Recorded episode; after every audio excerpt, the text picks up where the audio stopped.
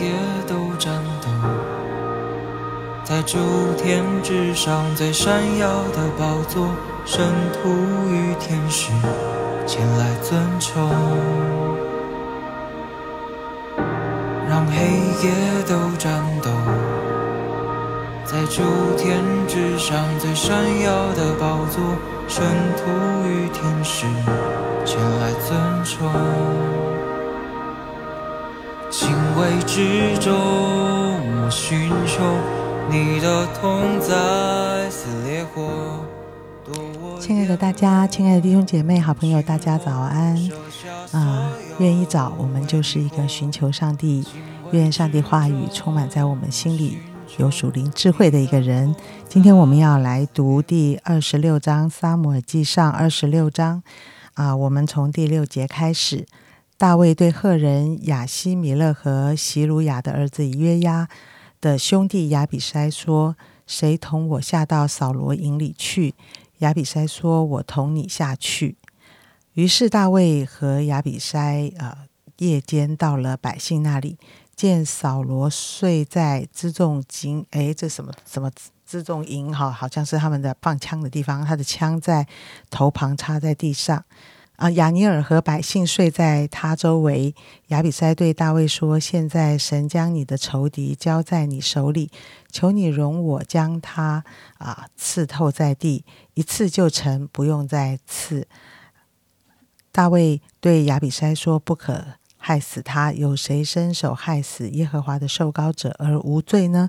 大卫又说：“我指着永生的耶和华起誓，他或被耶和华击打。”或是死期到了，或是出战阵亡，我在耶和华面前万不敢伸手害耶和华的受膏者。现在你可以将他头旁的枪和水瓶拿来，我们就走。下面我们要从二十一节读到二十五节。扫罗说：“我有罪了，我儿大卫，你可以回来。”因你今日看我的性命为宝贵，我必不再加害于你。我是糊涂人，大大错了。大卫说：“王的枪在这里，可以吩咐一个仆人过来拿去。今日耶和华将王交在我手里，我却不肯伸手害耶和华的受膏者。耶和华必照个人的公义诚实报应他。我今日看中你的性命。”愿耶和华也看重我的性命，并且拯救我脱离一切患难。扫罗对大卫说：“我儿大卫，愿你得福，你必做大事，也必得胜。”于是大卫起行，扫罗回他的本处去了。亲爱弟兄姐妹，早安啊！在今天的经文中呢，我们看到哇，大卫他已经都前进到扫罗的军营里面，好，已经来到他的身旁，甚至扫罗的枪就已经在手边了。好，连大卫身边的勇士都跟他说：“这是上帝已经把这个你报仇的机会，把仇敌交在你的手中，而且他还不需要大卫自己来哦。”亚比塞很愿意，只要大卫一声令下，他就会动手结束扫罗的一生。那么从此之后，大卫跟跟随他的人，他们就可以结束逃难、被追杀的生活。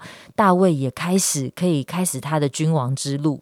好，如果是你，你会怎么样面对这样一个千载难逢的好机会呢？好，不晓得在我们的生命当中，你有没有谁是你的敌人？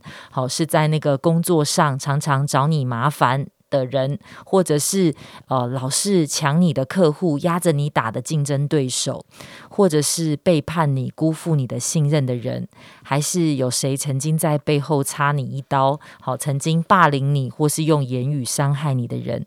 当这样一个可恶的人，他有把柄落在你的手中，或者是你发现，其实你只要轻轻的用一点力气就可以捏死他的时候，你会怎么做呢？好，我想大卫真的是很了不起。我们看见他的生命，好，他对国家有功，他对扫罗忠心，但是扫罗却因着大卫的战功比他更好，他担心大卫会取代他的君王的位置，而追杀他到天涯海角。但是呢，大卫不论是在第二十四章，我们看见当扫罗在洞里大解的时候，或是在今天的经文中，神让扫罗跟他的军兵好像在营里面都沉沉的睡着的时候，这都是扫罗他生命中最没有办法防备，而大卫轻易就可以除除掉他，取而代之的时刻。但是好像大卫的心里没有一点挣扎，诶，他没有一点挣扎，他就再一次的放过扫罗，他坚持不要伸手伤害扫罗。他所尊重的不只是因为扫罗现在是一个君王，而他看见的是扫罗的这样的一个君王的身份，他是上帝所选立、所高立的。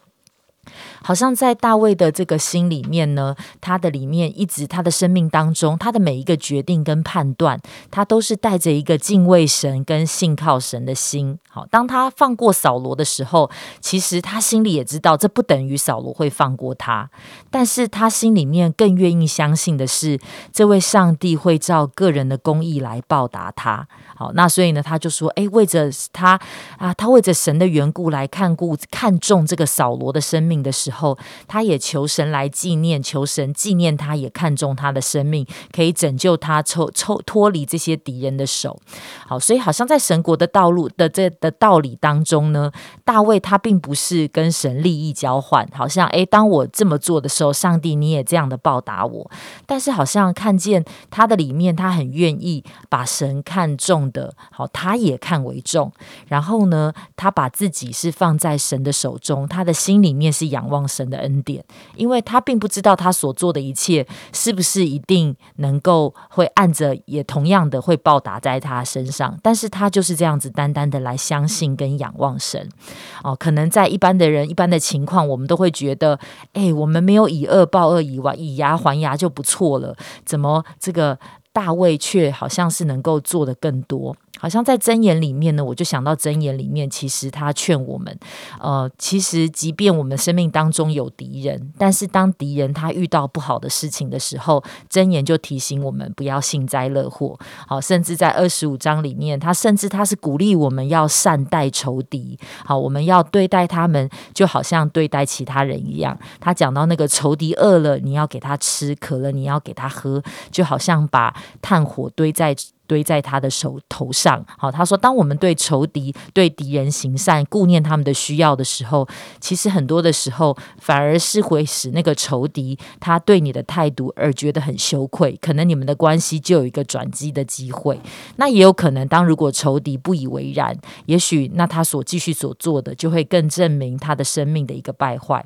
啊，而我们在这一章里面看见，好像扫罗。”他因着大卫对他所做的，一再的放过他，一再的呃用恩慈来对待他的恶行的恶状的时候，扫罗好像也看见他生命当中的这样的一个，他真的是得罪了大卫，他真的知道他所做的是有错的，他也向大卫承诺说，他不在家害大卫。好，好像他们的关系也在一个转机的里面，好像这一次也是扫罗跟大卫最后一次的见面的一个机会了。好，他们的关系，他们的。故事跟互动也到了一个尾声了。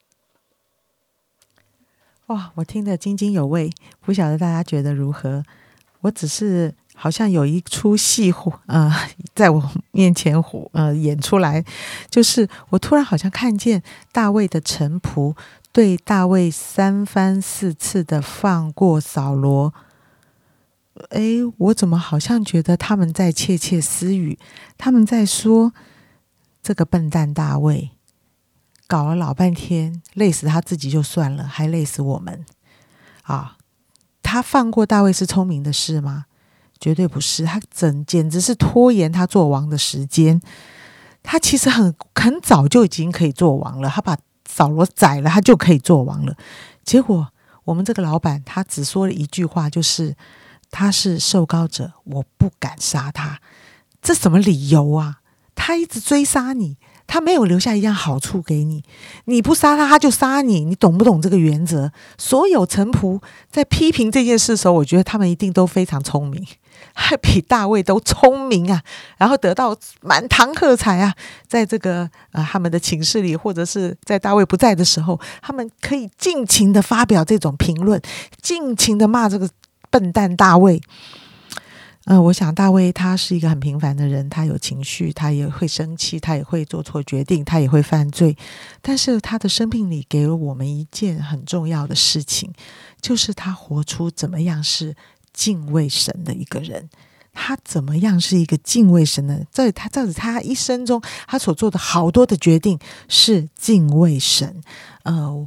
跟弟兄姐妹在一起，我知道弟兄姐妹有时候在等候很多很多的事，好着急。呃，这个有时候婚姻的事情，或者有时候孩子的成长，有时候父母亲的生病的医治，这些都好着急。我们都好想这些事情能够马上的发生啊！所以今天好像神要告诉我们，时间在他的手中，大卫做王的时间在他的手中。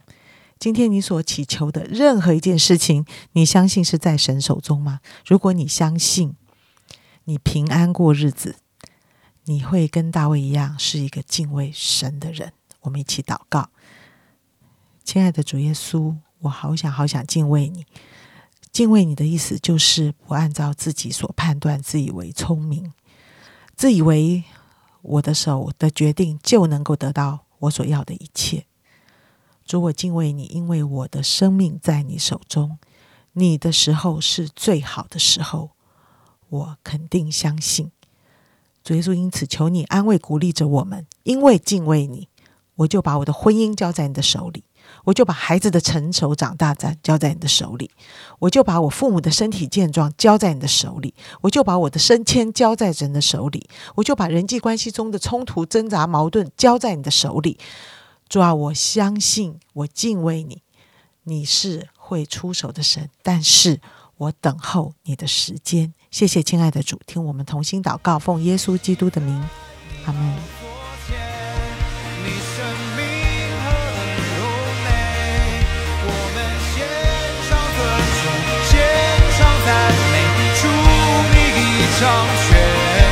将领。